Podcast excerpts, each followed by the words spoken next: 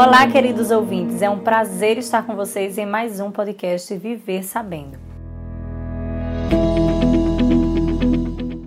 Para quem está aqui pela primeira vez, desejamos boas-vindas e aproveitamos para lembrar que a cada 15 dias sai um episódio fresquinho com novidades incríveis e atuais sobre educação. Hoje temos um tema cheio de sabor, um tema que com certeza você pai, você mãe vai gostar de ouvir. Cientistas do mundo.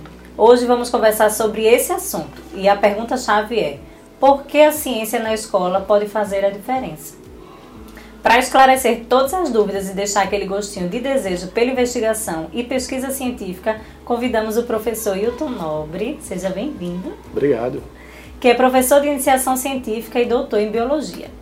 E também aproveitamos para fazer o convite a Mari, Mariana Bezerra, que já esteve aqui conosco, né, Mari? Ah, bom dia. Ela é orientadora pedagógica aqui do Saber Viver e é especialista e mestranda em design. É isso? Isso, exatamente. Simbora? Bora nessa? Simbora. Então, na atualidade, a educação configura objetivos e formatos variados. Uma vez que os estudantes de hoje necessitam aprender competências e desenvolver habilidades novas, e isso com certeza demanda uma renovação no processo de ensino-aprendizagem. Minha gente, só lembro do meu tempo de aluna. É, e acredito que vocês também, né? Porque quando, quando a gente era estudante, a gente não tinha essa disciplina. E aí hoje a gente vê esses alunos imersos nesse processo e eu consigo já visualizar eles entrando na universidade. E que diferença absurda que deve ser, né? É, exatamente. Quando a gente pensa nos desafios a serem enfrentados, desafios que já foram enfrentados por nós, é, na educação, essa perspectiva futura faz a diferença no planejamento da capacitação desses meninos, não é? Então, a ideia de trazer a iniciação científica para dentro da sala de aula, mesmo no ensino básico, é inovadora e a gente acredita que faz toda a diferença no desenvolvimento, no desempenho dos futuros profissionais, né, que são os responsáveis pelas práticas que vão mudar o mundo, que é a expectativa que todo mundo tem. Verdade. Então, esclarece pra gente um pouquinho, assim, pro ouvinte que não sabe o que é, o que danado é isso que vocês estão falando. O que seria iniciação científica? Bom, a iniciação científica é, é uma opção que o aluno vai ter de realmente integrar a pesquisa.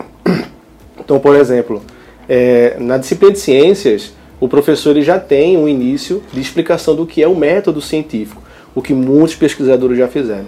E a gente tem isso, tinha, né, na verdade, no nosso tempo, apenas na disciplina de ciências. Agora a gente separa e tem uma disciplina só voltada realmente para a iniciação científica. Aí o aluno vai ter esse contato direto com o método científico. Ele vai aplicar o método científico de observação de fenômenos na- naturais ou fenômenos sociais e vai aplicar isso com metodologias tudo, tudo bem embasado para saber pesquisar, averiguar, mensurar toda essa problemática que envolve. Então, com a, metodo- com a metodologia, a partir da iniciação científica, o aluno ele consegue ter uma visão de mundo mais científica.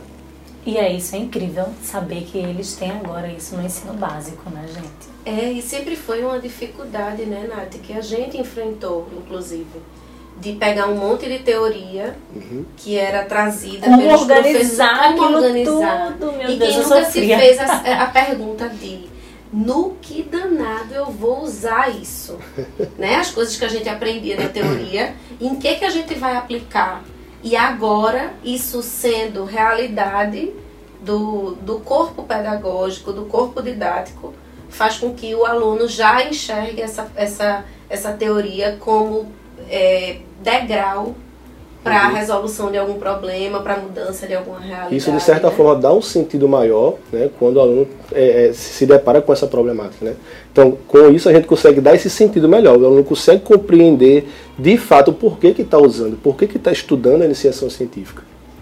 E aí, aí eu acho que é quando entram os impactos na sociedade, né? Uhum. Que aí é a grande chave. A gente olha adolescentes, pessoas cada vez mais jovens, é, transformando, pensando em soluções para a nossa sociedade. Eu acho que isso é fantástico. Sim, de fato. E, por exemplo, a gente tem uma pesquisa aqui na escola de um grupo do oitavo ano, desculpa, do nono ano, que eles estão investigando a vida dos ex-dependentes químicos. Nossa. Então, por exemplo, eles se, se depararam com uma pergunta, eles assim, tio, como é que será a, a, a reintegração desse ex-dependente químico no mercado de trabalho? E eu fiz aquela pergunta questionadora, né? Vocês, investigadora, vocês sendo é, o, o pessoal que contrata, que tem uma empresa, vocês contratariam uma pessoa que tem um histórico assim? E assim, as respostas foram muito sinceras. A gente tem esse preconceito ainda, não, não nós temos. Então, é, é, é necessário a gente investigar a vida deles. Como que eles estão se reintegrando? Então, assim, esse impacto na sociedade é um pensamento, isso foi pensado, um tema pensado estritamente por eles, né? Inclusive, acho grupo. que até fazer com que eles pensem em soluções, né? Isso, pois é. Tipo assim, a, é, a sociedade, existe esse preconceito? Existe. O que é que a gente pode fazer para transformar? Isso. Esse é o grande objetivo, é estender esse impacto à sociedade, entendeu? Então, de fato... Isso fomenta políticas públicas, estudos, Perfeito. não é? é? Isso apresenta propostas embasadas né, no conhecimento Sim, científico, que é muitíssimo importante para que se pautem as alterações que a gente almeja, as soluções que a gente pretende, né? Isso. E dentro desse contexto, fazer com que o estudante desenvolva outras habilidades que não sejam só. Eu costumo dizer que escola não serve só para ensinar a fazer conta e conjugar verbo, é. né? Uhum. O aluno não vem para a escola só para isso, ele vem para se enxergar como ser social, como agente social. Resolvedor gente, de problema. Resolvedor de problema. Perfeito. A gente sai daquele lugar de culpabilizar e se coloca no lugar de agente da mudança.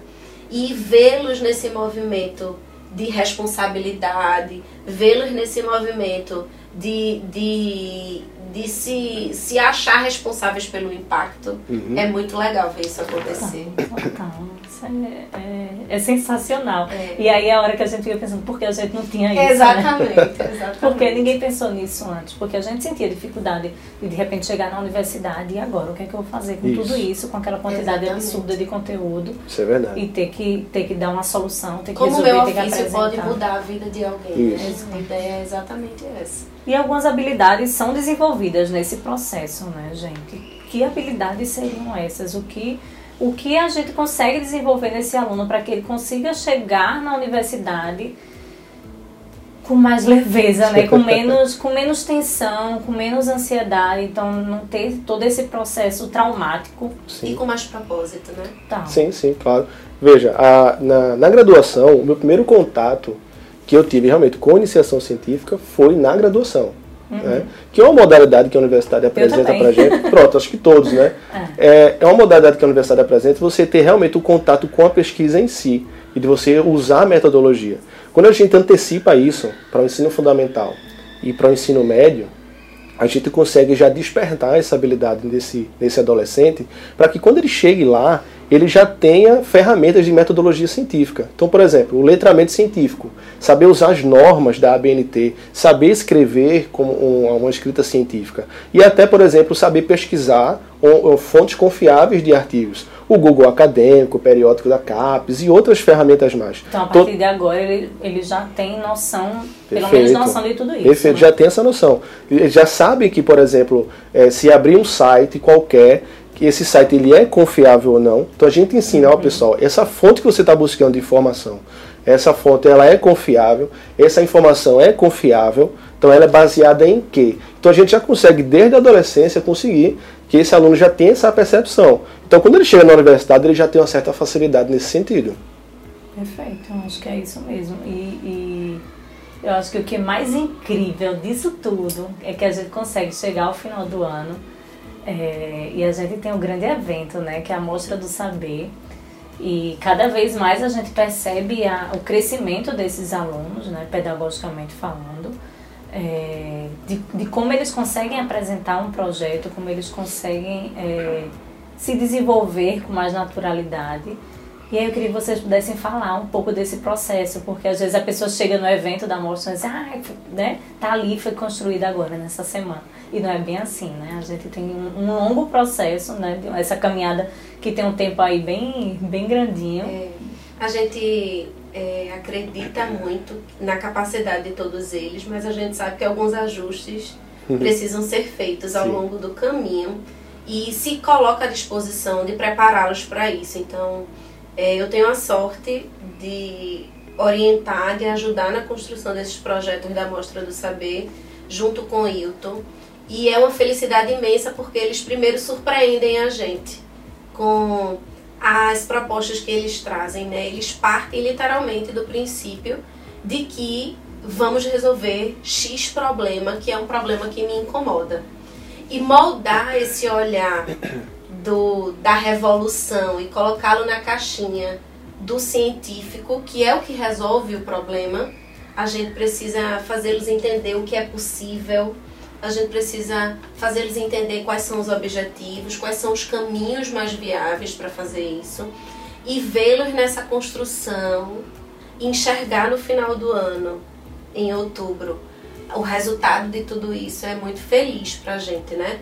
É, a gente faz um trabalho super interdisciplinar. E esse ano a proposta já tem. Pois é, de conexões, né? Então, eles super se envolveram com a ideia de enxergar conexões em todos os âmbitos da nossa vida. Então, eles estão envolvidos com as conexões com a natureza, conexões humanas, conexões sociais, conexões com o tempo, tecnológicas. tecnológicas. Isso faz com que eles enxerguem como é bonito a gente fazer uso do nosso conhecimento em prol de uma causa que é maior, né? É, como professora de linguagem também, vê-los entender os processos dos gêneros textuais, dos propósitos comunicativos. Então, o nosso formato de mostra, por exemplo, é um formato que já é nos moldes de congresso estudantil. Então, eles aprendem desde como se portar, a como elaborar um banner, a como é uma comunicação oral, a como é uma mesa redonda. Eles vê-los nesse movimento que é político também, de integração. E vocês esperar... percebem como eles, hein? Como é que eles Ai, ficam? Natália, é incrível, incrível, é assim, emocionante. Quando a gente vê o resultado final, que a gente olha para eles assim, super empoderados do que eles conseguiram fazer com as mãos deles, é emocionante. Sim. Muito. Isso é verdade. E é, depois que Mariana fala agora, falar o que mais, né? Mas é, é, é, todo esse sentimento de fato. E assim, a, a, a mostra, essa modalidade da mostra do saber, ela é a, praticamente a parte final de uma pesquisa científica. Eu queria até citar um, um, um autor, ele se chama Volpato. Ele é de um livro chamado é, Da Filosofia à Publicação. Veja o que, que ele diz. Isso é de 2004. Ele, ele afirma o seguinte: que sem a comunicação científica, um pesquisador nada acrescenta à ciência Outro autor chamado de Miller também diz o seguinte, que a ampla exposição dos resultados de pesquisa é o que aumenta a sua credibilidade. E por isso as atividades de comunicação científica são tão importantes. Então, a gente está fazendo pesquisa durante o ano todo. Desde fevereiro que esses meninos estão aí pesquisando, lendo, fazendo revisão de literatura, produzindo. produzindo. E que não devem parar nunca. Né? Não devem parar é nunca. É não, não devem parar nunca. Tem, tem grupos que estão montando literalmente alguns equipamentos, como observatórios do céu, que enfim, massa. miocário, tem produção de papel reciclado, tem muita coisa. Muita coisa legal. E aí, eu estava até dando aula para eles e expliquei a eles, pessoal, qual o sentido de a gente fazer toda essa pesquisa se a gente não divulgar ela? Não uhum. tem sentido. Então, a divulgação científica, também é chamada de comunicação científica, que é na mostra do saber que a gente vai fazer em outubro, ela dá sentido né, a toda essa pesquisa que a gente está fazendo. Então todo esse, esse, desenvolvimento que eles estão realizando, ele vai ser concretizado agora na Mostra do Saber como uma comunicação científica, ou seja, é naquele momento em que a gente vai conseguir atingir o público da gente. É uma comunicação. E a gente não vai parar, obviamente, né? Tem trabalhos que a gente vai selecionar, vai enviar, vai fazer. Estamos inscritos, é, inscritos em alguns congressos. Uau. E aí a gente vai.